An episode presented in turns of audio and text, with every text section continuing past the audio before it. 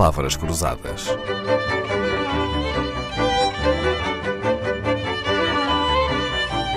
Porque quase tudo é uma questão de semântica.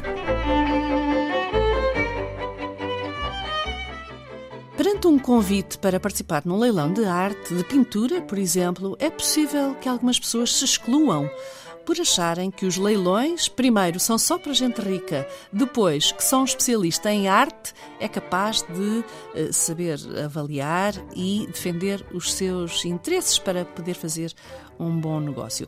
É assim, Adriana Cerqueira, estas ideias feitas fazem sentido? Os leilões hoje têm peças de todos os valores para todo o tipo de pessoas.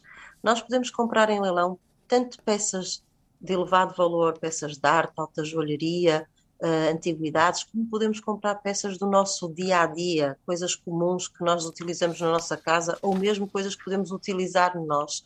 Uh, e isso é algo que já está muito presente no mundo dos leilões atualmente. Ou seja, está, é... está, está a dizer-nos que os leilões não são só uh, para quem tem muito dinheiro, nem só para especialistas em antiguidades ou pintura ou, ou outras artes, não é? Penso que não. Uh, hoje em dia há leilões uh, com peças a partir de um euro e há leilões com peças uh, que não têm nada a ver com artes, nem com, nem com necessidades de peritagem, nem necessidades de grande conhecimento. Há uma variedade temática na, no, nos, nos leilões que se fazem, não é? Muito grande. Exatamente. Nós temos leilões, por exemplo, de livros.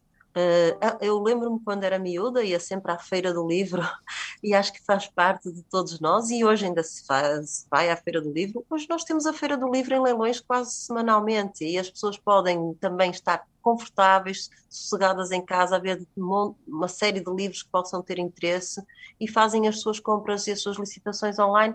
E na verdade são livros que não saem a valores nada elevados e que são livros intemporais também que toda a gente gosta de ter e muitos livros que nós encontramos hoje em, encontramos nas próprias livrarias. Portanto, não é verdade que hoje é preciso ser perito e que é preciso ter muitos conhecimentos para participar no leilão. Uhum.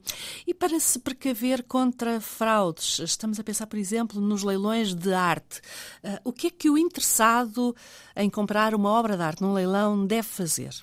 A primeira coisa é perceber uh, a que leiloeira é que está a comprar. As leiloeiras têm um número de alvará, têm um seguro de responsabilidade civil. As pessoas podem contactar a leiloeira e falar com as pessoas da própria leiloeira para tirar as suas dúvidas e percebem logo uh, com quem é que estão a lidar.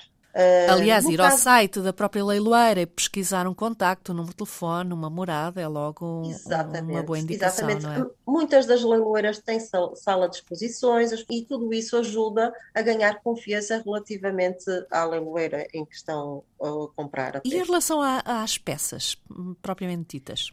Em relação às peças, há muitas informações que o licitante deve ter em conta. Uma delas é, por exemplo, no caso de um quadro, perceber se o quadro tem um certificado de autenticidade, perceber a proveniência.